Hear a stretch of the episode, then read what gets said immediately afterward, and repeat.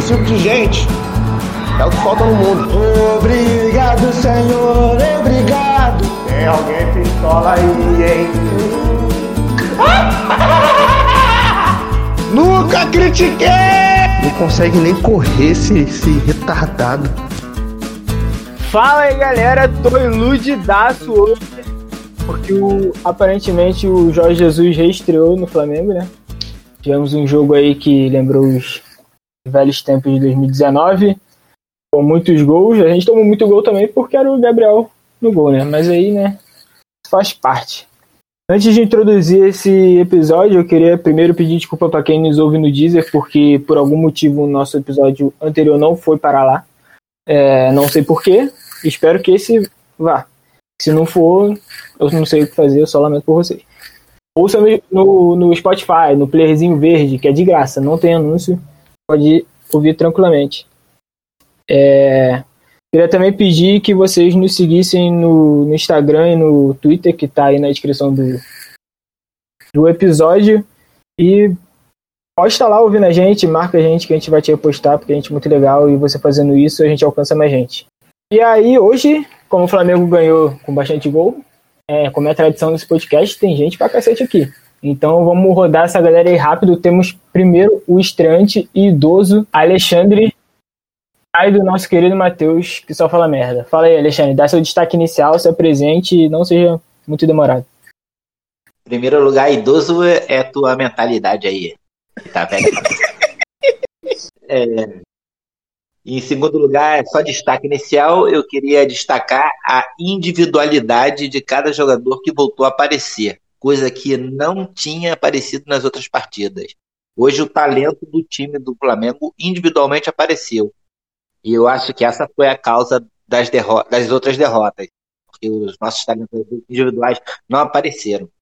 A gente perdeu gol, cara a cara, a gente teve falha defensiva, individual. E hoje isso foi deixado para trás. É isso aí. Se o ancião do BNH falou, tá falado. Não dá para discutir com o cara que viu o Pelé jogar, né? Então fala aí, JP. Manda teu, teu destaque inicial aí, fala das tuas apostas. Fala rapaziada, boa noite aí para todo mundo, entendeu? Um salve pra rapaziada lá de Cabral Paulista, que segundo informações, 86,68% são flamenguistas, então um salve pra rapaziada lá.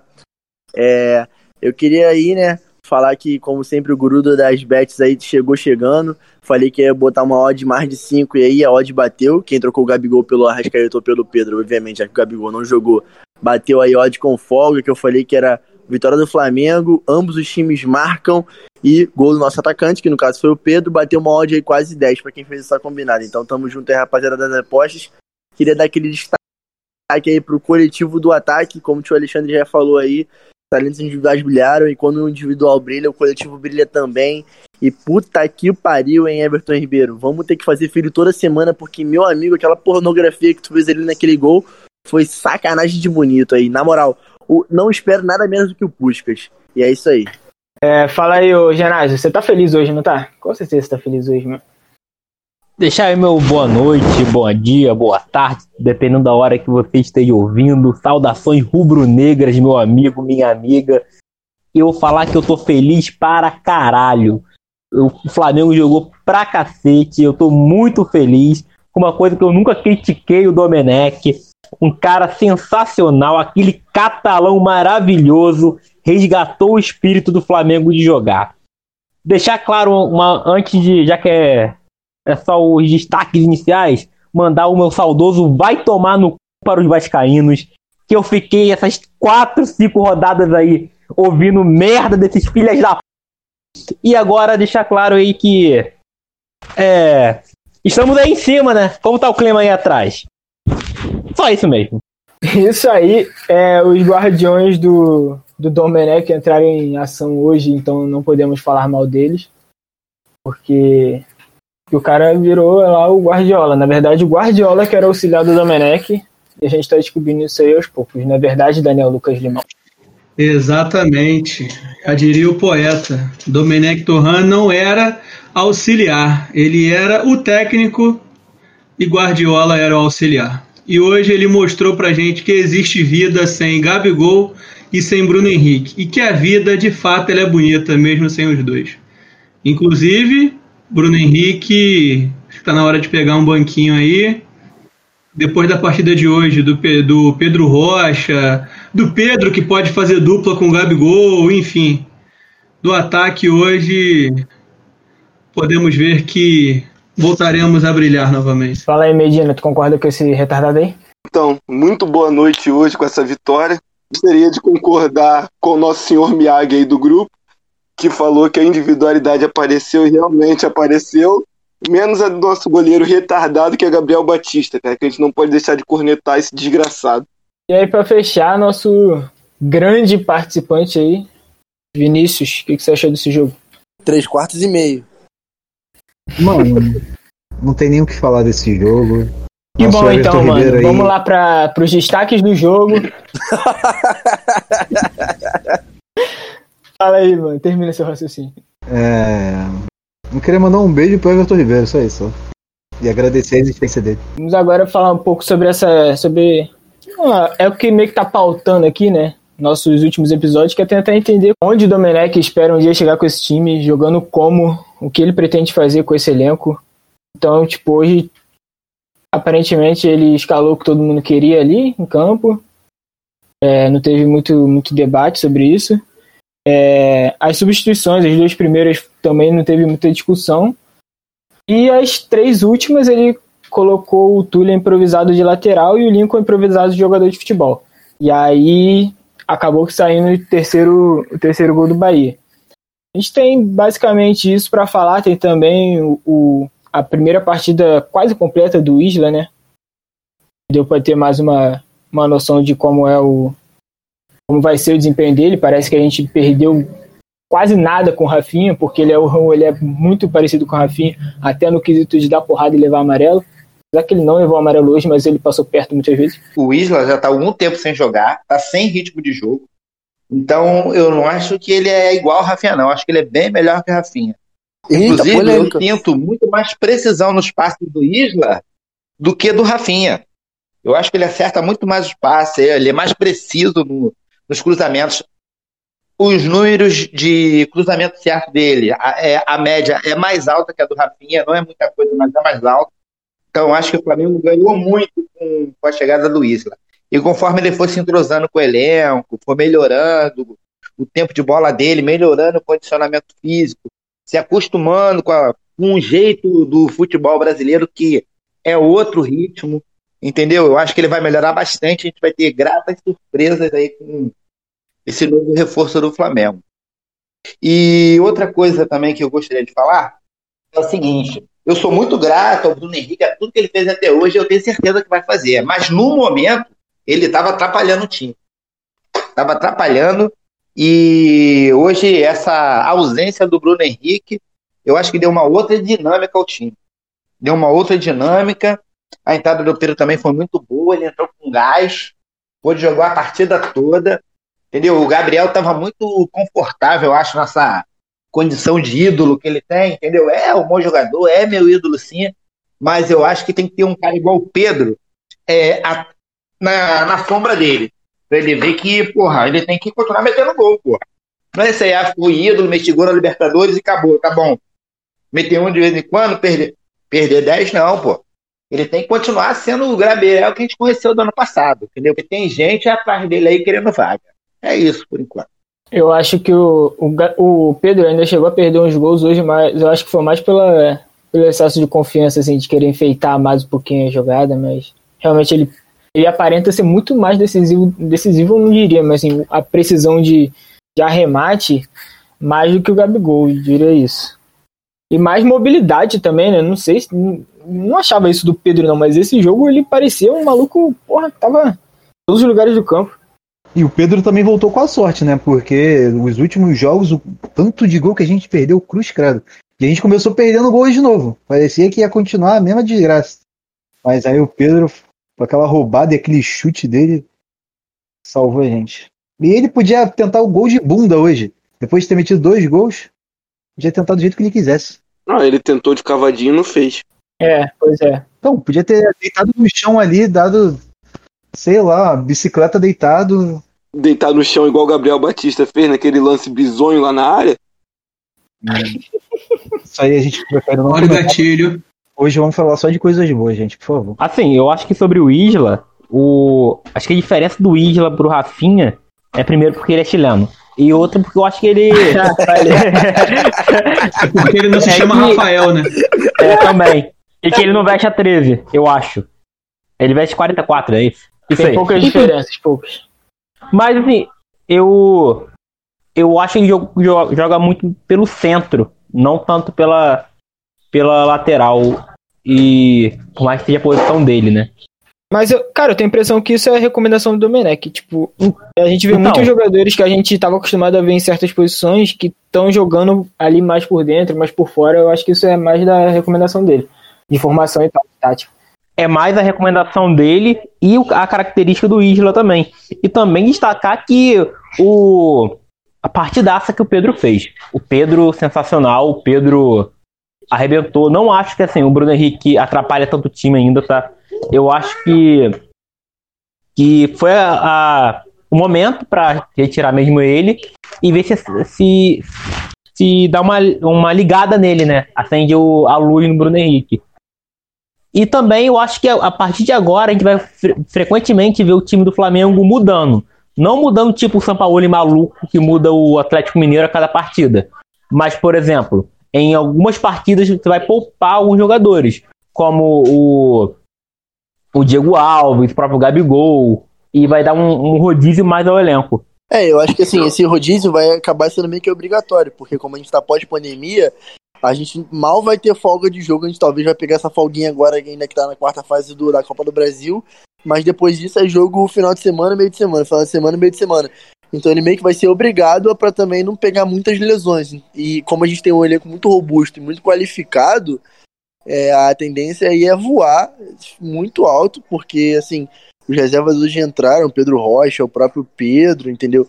É, entraram muito, muito, muito bem. Pedro Rocha vem dando disso desde o jogo do Botafogo e o Pedro mostrando para que ele veio aí, para ser a sombra chata do- de um lado positivo do Gabigol, entendeu? Entrando sempre marcando, sempre, enfim, abe- abrindo para jogadas. Eu discordo um pouco dele ser um pouco mais móvel do que o Gabigol, acho que não tem nem muito como, porque são características diferentes, mas quando tiver que fazer, ele vai conseguir fazer e vai fazer com maestria, como ele fez hoje. Não é à toa que o primeiro gol totalmente mérito dele, de correr atrás da bola, lutou, teve raça e fez o gol. E o segundo gol que ele fez, assim, é finalização de atacante nato, de camisa 9 mesmo, sabe? Que deixou impossibilitado o goleiro, tanto que bateu nas duas traves e foi um puta de um golaço.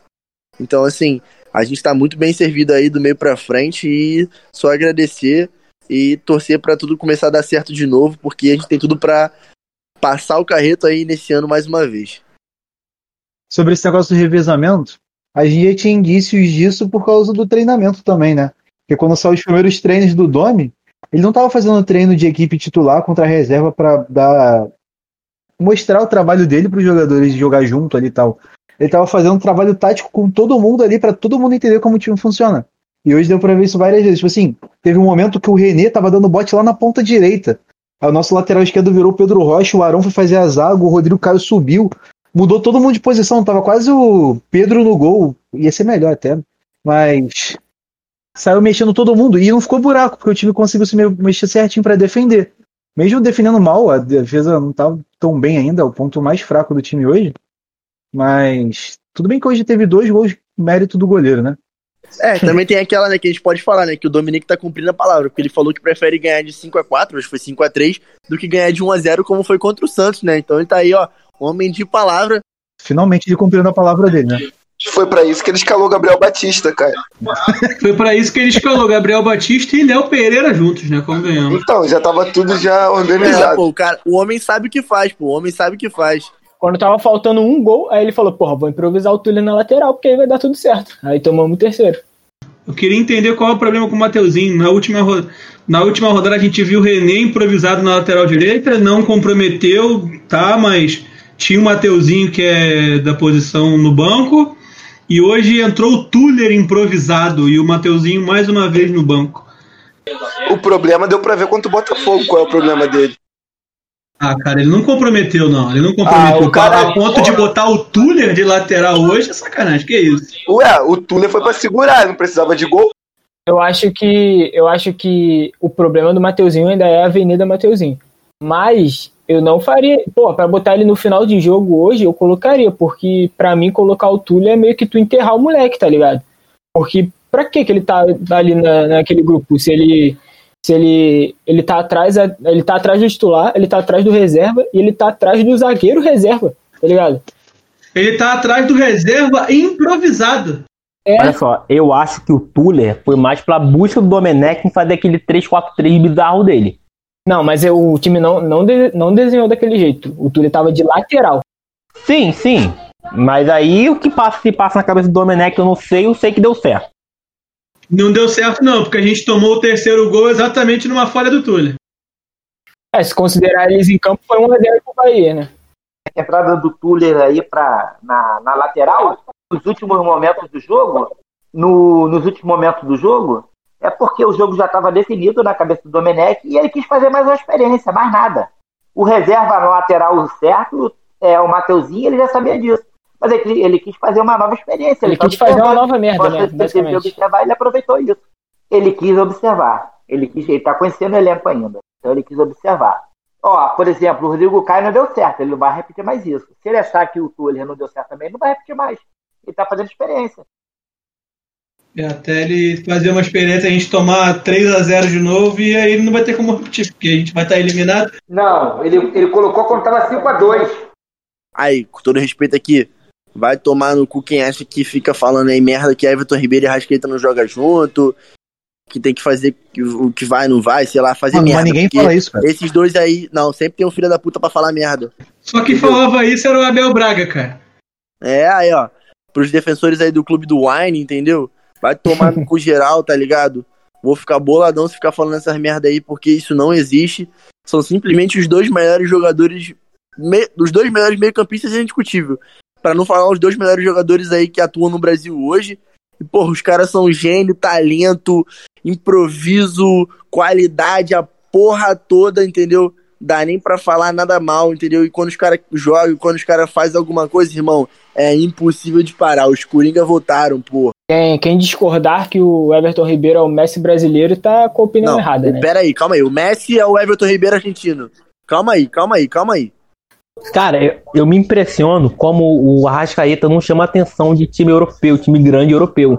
E, e é o único, parece que é o único ali que não, que não é chamado assim tanta atenção. Eu dou graças a Deus por isso. Não, graças a Deus mesmo, mas é. É só curioso, né? É porque ele não é aquele cara que chama tanta atenção no jogo. Ele brilha em momentos, tipo, importantes, mas ele não é igual o Everton, que a bola passa sempre no pé dele. Ele é o cara que, que aparece pouco. Não, é como já disseram alguns episódios aí, se não me engano, até foi um membro que não está conosco hoje, que é o Matheus, que o Arrascaeta é o falso lento, né? O... É esse daí, acho que é o falso lento que ele diz que é o cara que parece que tá dormindo em campo e de repente ele pega uma bola, passa por dois e deixa alguém na cara do gol, então consegue se enfiar no meio dos zagueiros e, e acha um gol bonito ali. Isso, falso cansado. Muito obrigado aí, Matheus, pelo, pelo toque. Então é exatamente isso. Eu acho que é por isso que ele não chama a atenção do futebol europeu, porque lá na Europa, infelizmente ou felizmente, né, é, esse tipo de jogador não rende, porque lá o futebol é muito mais dinâmico do que aqui no Brasil. Eu acho que ele ia ser engolido pela intensidade. Eu acho que aqui ele destaca por isso, porque ele, ele sobra em cima dos outros times, mas eu acho que se ele pega um time mais intenso contra ele, eu acho que ele ia ficar apagado mesmo. Digamos, porra, só ver a partida contra o Liverpool, né? Foi meio que isso. Vamos, vamos ter uma reformulação aqui no quadro do Postura hoje, vai ser um pouquinho diferente, mas quem vai participar é o JP e o Medina. Medina que já participou anteriormente, é, vai voltar aí a estrelar e eu vou falando os jogadores, eles vão basicamente dando a nota aí, falando se tem algum, algum, algum destaque a fazer ou se não, porque algum, alguns jogadores só jogaram, fizeram o trabalho deles não comprometeram. Mas vamos começar por um que comprometeu um tanto, né? Gabriel Batista. Nota muralha. Muralha. A palavra pra definir essa partida aí é muralha. Só. Só isso que eu falo. Cara, o Gabriel Batista eu daria nota muralha pra ele, mas teve uma bola ali que ele bateu nele sem querer e saiu. Então eu vou dar um meio pra ele. Beleza, é uma nota Thiago, né? Uma nota muralha. Não, não, não, não, nem tanto. O Gabriel Batista não tirou um título da gente. O com o Thiago tem uma mágoa maior. Então vamos lá, fala aí do Isla agora.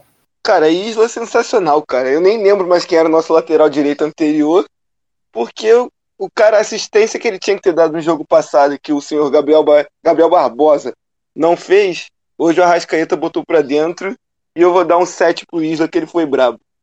Só se for 7 de Everton Ribeiro, né? O único 7 possível. Óbvio. Porque eu dou 11 numa escala de até 10. Porque jogou pra caralho, não comprometeu. Excelente posicionamento ofensivo. Isso aí, papo de melhor do que a gente já teve até hoje na lateral do Flamengo.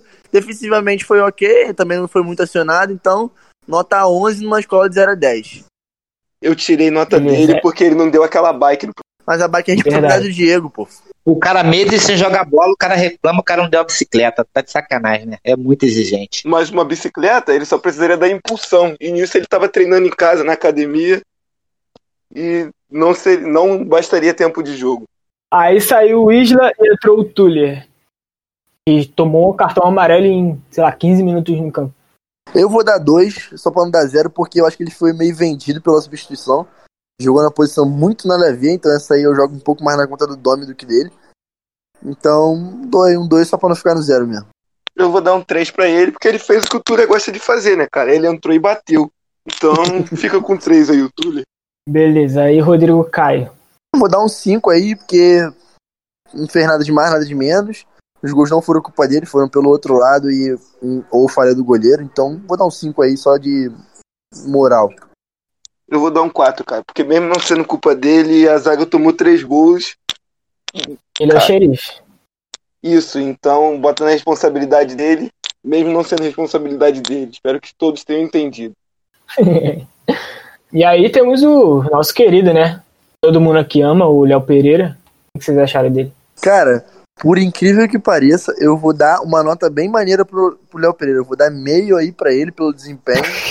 acho que hoje foi a melhor partida dele com a camisa do Flamengo, então acho que ele merece um meio aí pela, pela evolução, pela evolução. Óbvio que não foi a melhor partida, a melhor partida dele foi contra, é, foi contra o Santos, que ele ficou no banco, mas aí já vemos uma evolução clara do jogador.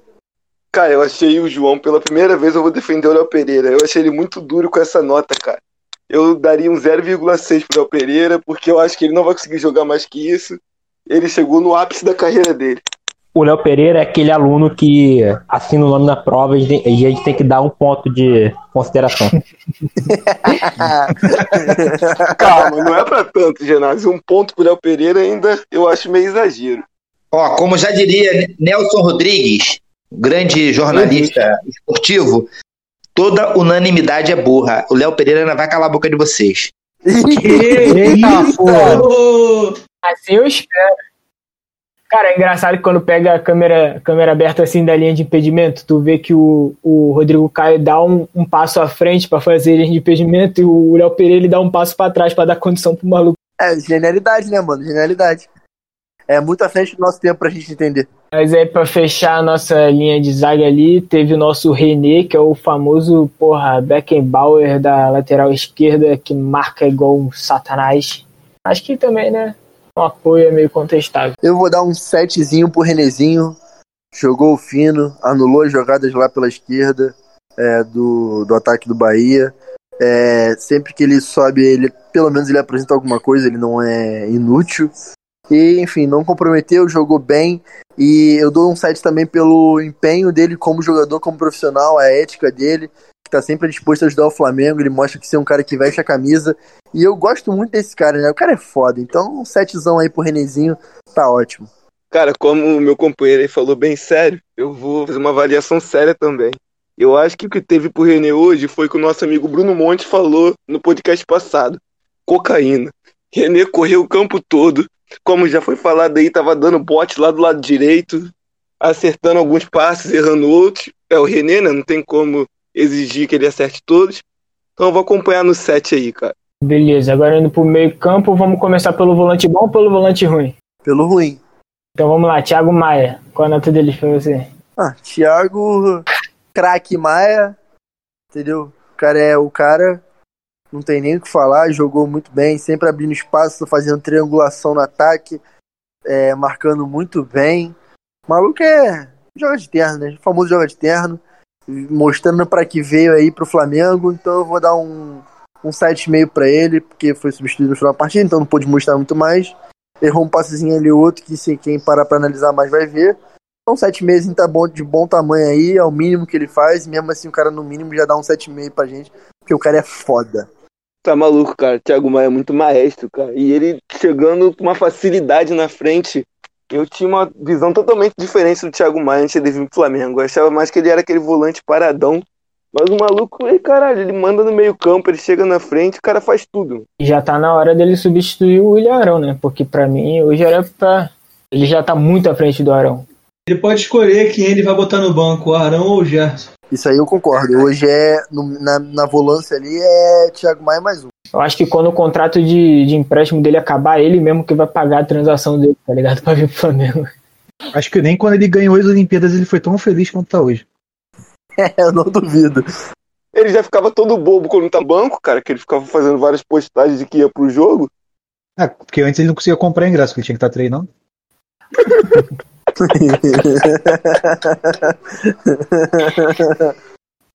Bobão. Aí temos nosso volante bom, William Arão. Te falar, até que gostei da partida do Arão hoje. Não comprometeu muito. Jogou, teve uma boa, uns bons passes aqui, umas boas viradas ali.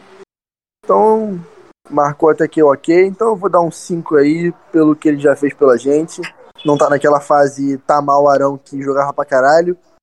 Então, mas aí eu vou dar um 5 pela moral, porque eu gosto do Arão. Arriscou um chutezinho de fora também, né? Da hora. É, foi um fazer chute bom. E foi de canhota esse chute, hein?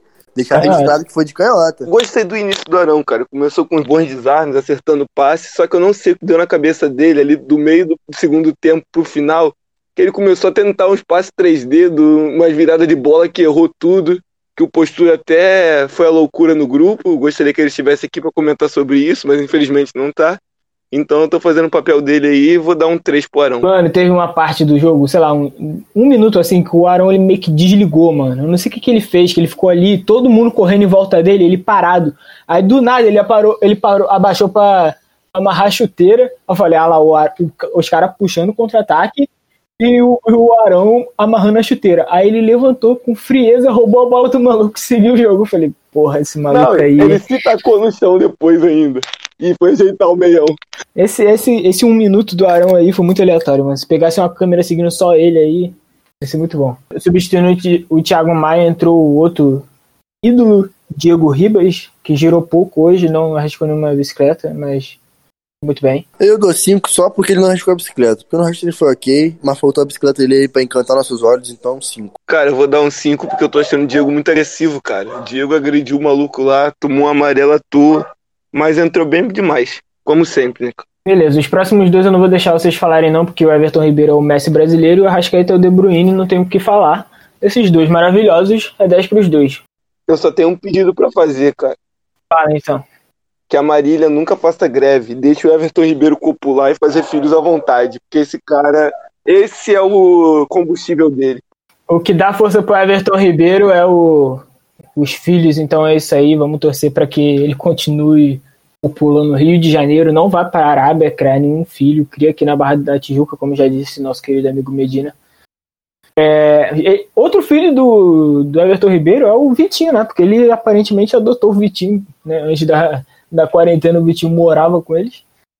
É, O que, que vocês acharam do Vitinho? O Vitinho fez nada hoje, né? Eu acho que o Vitinho nem pegou na bola hoje. Não, ele fez sim, cara. Ele tentou um cruzamento que agora ele tá se aprofundando no seu chute forte pra fora. Agora ele tá tentando cruzamento na direção do gol, só que pra fora. É um Verdade. diferencialzinho aí pra ele agora. Esqueci desse lance. Aí temos aí nossa estrela Pedro Rocha também, né? Que parece que tava escondido ali no banco, aí agora joga pra caralho. Gostei muito dele, vou dar nota 8, entendeu? Vem uma sequência boa dele do jogo do Botafogo. Sempre dando bons passes, abrindo opção, dando os driblezinhos dele. Mostrando aí que Bruno Henrique não pode dar mole não, entendeu? Além do, do Michael aí, já tem o Pedro Rocha na briga aí. O Bruno Henrique vai, pode dar mole não. hein? E o Pedro Rocha tá vindo aí pra dar o nome, dar o sangue. Aí temos o nosso anão Michael, que hoje também, tipo, postura show quando ele entrou. Mas eu acho que esse, esse momento pro Michael entrar é perfeito, tá ligado? eu acho que não tem erro nisso. Foi o que eu falei, cara. Assim que ele entrou, que era o jogo pro Michel deitar. Só que eu achei o Mi- Michael hoje meio retraído. Achei ele meio. Não tava no modo peladeiro, como diz o postura, de partir pra dentro de todo mundo e que se for do mundo. Achei ele tocando muita bola pra trás. Acho que era porque é final do jogo, né? Aí faz parte. Mas aí era o momento pra ele partir pra dentro, cara. Que o Eu Michel acho que é é mais aí, cara. ordem do, do Domi do que vontade própria dele. É completamente diferente do nosso antigo treinador, que eu não vou citar o nome, porque ele é um traidor, né? Que no primeiro treino do Michael, ele teve que parar o treino pra mandar o Michael pra dentro dos caras. O, o cara que não precisou de, de nenhuma, nenhuma motivação hoje de técnico foi o Pedro, né? Que entrou comendo a bola. Já poderia ele ter saído o gol do, do Everton ali com, sei lá, com segundos de jogo. Mas aí logo em seguida o Pedro foi lá, roubou a bola, fez aquele gol. E também acho que não tem muita coisa a falar do Pedro, não. É 10? Ou vocês discordam? É, não é 10 não, pô, é 20. É 20, tá maluco? Não é 10 não. É 10 por, é 10, é 10 por cada gol, tem nem o que falar, filho. Monstro. Cara, o Pedro entrou numa vibe completamente diferente do time nas rodadas passadas, que era um time apático, time gordo. Cara, o Pedro entrou puto, correndo pra caralho. Como é que o cara nos primeiros minutos de jogo, mano, já dá um carrinho daquele, já acredita no lance assim? Muito foda. É isso aí. O triste é que sai Pedro e entra Lincoln, né? Nem, nem a alegria do flamenguista não dura muito. Cara, o Lincoln, eu já tô vendo ele como o neto do Zico no jogo de final de ano. Estão botando ele só pra falar, lá, vai lá, que bonitinho, entra em campo. É isso, cara. Eu- mas a única diferença é que o neto do Zico, sempre que entra, mete um gol. O Lincoln não. Eu acho que o Flamengo tá botando o Lincoln pra jogar pra estimular a escolinha do Flamengo. Foi em busca de novos craques aí pra mostrar que todo mundo pode virar um jogador de futebol. Ou porque se compadeceu e viu que o cara, porra, fazer nem ia ser foda, né? Aí botou o cara pra jogar pra dar uma moral. Na verdade, eu tenho uma denúncia aqui. O Lincoln, na verdade, ele é filho do sócio torcedor mais antigo do Flamengo. O único cara que foi capaz de juntar pontos suficientes para resgatar a experiência de deixar o filho dele tendo a experiência de jogador. Então, por isso que ele joga lá. E esse cara era o tio Alexandre. É para fechar a nota do Domenech Torrent. Ou Torran. Ou Torrent. Vou citar aqui o sábio filósofo que não existe mais perante nós, chorão. Parecia inofensiva mais, te Domenech, Domenech, Domenech. Entendeu? O cara aí tá começando a mostrar pra que veio. Nosso, nossa jogada de construção de ataque aí, mal ou bem, lembrou muito aí a postura do, do- da postura do Guardiola, muito toque, muito toque de bola, muita infiltração, muita, traque- muita triangulação. Não dá nem pra negar que são as características dos times que o, que o Guardiola treina. E o time do Flamengo apresentou isso muito bem.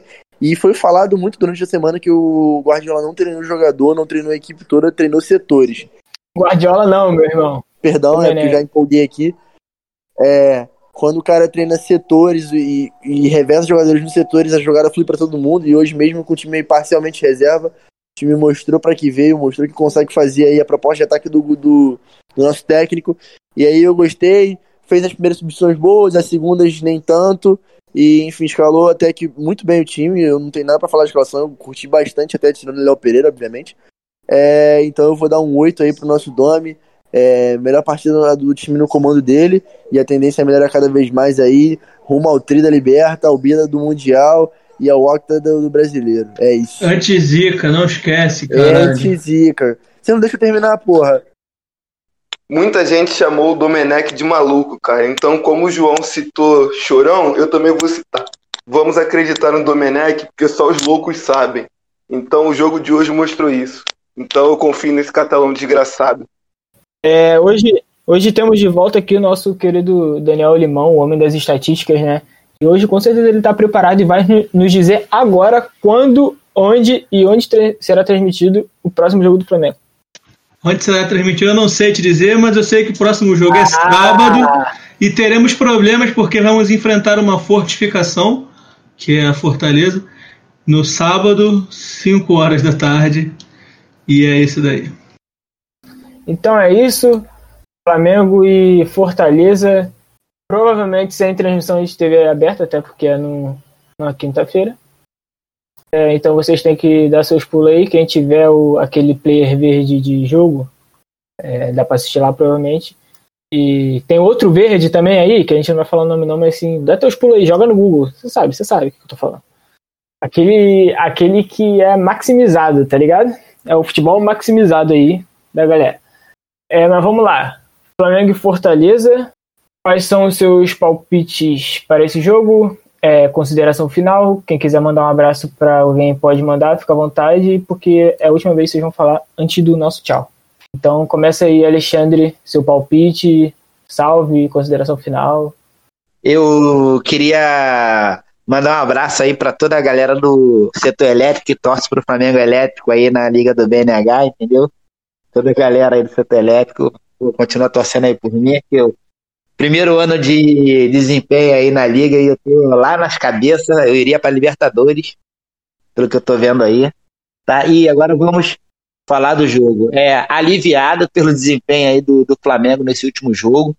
É, então, que os talentos individuais continuem a aparecer e o conjunto evolua cada vez mais. Porque se o Flamengo jogar 50% que jogou ano passado, é campeão brasileiro fácil.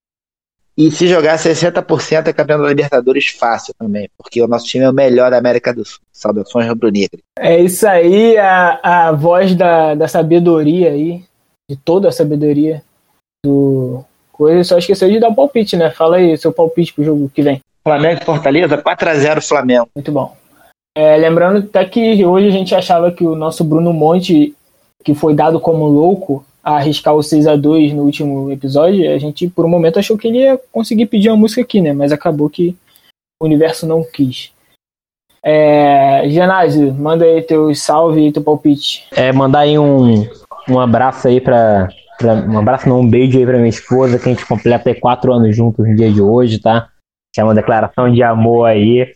Hoje tem BNH tem declaração de amor, gente, por favor. O palpite do próximo jogo, acho que vai ser 3 a 1 aí, porque o Flamengo ainda leva um golzinho aí de, de brincadeira. E acredita aí que o Pedro vai marcar mais um golzinho na, na no, sábado. Muito bem, vamos agora para o nosso Paqueboy, que vai aí mandar o seu salve para o Paqueboy também. Fala aí, Daniel Limão, seu palpite, essa parada aí. Gostaria de mandar o um salve para o meu menino Lucas Paquetá, que hoje brocou um golaço. E gostaria de dizer aí, e lembrar o nosso amigo Matheus, que é assim que você deve elogiar os seus ídolos, apenas no final do podcast, não no começo, igual você fez com o Jean Lucas. E então, muito, meus parabéns, Lucas Paquetá. Esperamos você aqui em algum episódio do, de podcast para poder dar os seus palpites também as suas opiniões conosco. E o meu palpite para a próxima partida é 3 a 1 Flamengo, com um gol de falta do Rogério Senna no final da partida. Muito bom. Fala aí, Medina. Então, primeiramente, eu gostaria de ressaltar que a vitória hoje veio, o bom futebol veio, porque sabe quem estava no banco hoje, Heitor? PP Vilardi, o nosso craque injustiçado, que não tem uma chance. E meu palpite para o próximo jogo é Flamengo 2 a 1 que como disse o Limão, o Rogério Senna vai fazer um gol de falta, mas também vamos responder com um gol de falta de PP Vilar. Beleza, então. Vamos agora pro JP, que vai dar, como sempre, a sua seu palpite do jogo e também ali acompanhado de uma, um palpite de aposta, né? Vamos lá, palpite do jogo aí, sem clubismo, 3 a 0 com clubismo 5 a 1 é, então aquela bet certa aí pra galera que quer fazer uma graninha e jogar qualquer 10 reais no jogo é vitória do Flamengo, mais de um gol e meio do Flamengo, mais de sete escanteios e mais de dois cartões amarelos. Aí aproximadamente uma odd 7 com um bônus de acumulador do Bet 365, aí bota o pito. E aí, se jogar uns 10 reais aí, 70 conto, garantindo o lanche do final de semana ou a cervejinha para quem gosta, entendeu? E vamos mengão pra cima deles aí, rumo ao topo fazer aquela, aquela caminhada para cima aí que a gente gosta, que a gente quer tanto. Beleza, a minha vez então é. Eu vou deixar de ser o cara do 2x1, vou ser o cara do. O 4x1 vou usar hoje. Porque eu acho que a nossa dupla de ataque pode ter visto esse jogo aí. Não sei se eles vão estar prontos para o próximo jogo. Mas se tiverem, Bruno Henrique e Gabigol vão voltar é, sem corpo mole, vão amassar o Fortaleza. E é isto, 4x1. É, não quero mandar salve pra ninguém, porque ninguém merece salve de meu. E é isto. Fala aí, Vinícius. É, próximo jogo vai ser um jogo bastante interessante, porque o Fortaleza veio de uma derrota em clássico aí pro, pro canal. Então, eles vão querer vir pra cima, vão querer achar que o Flamengo tem a defesa fraca e vai consolidar a Se o defesa. Léo Pereira estiver jogando, não vão estar errados. Obrigado. É, vai ser o retorno do Diego Alves. Ele vai pegar três pênaltis e fazer um gol de cabeça na vitória no final. Vai ser 1x0. Então é isso, caminhando aqui para o final do nosso podcast. É, gostaria de agradecer a você que nos ouviu até agora. Gostaria de pedir mais uma vez para que nos siga nas redes sociais.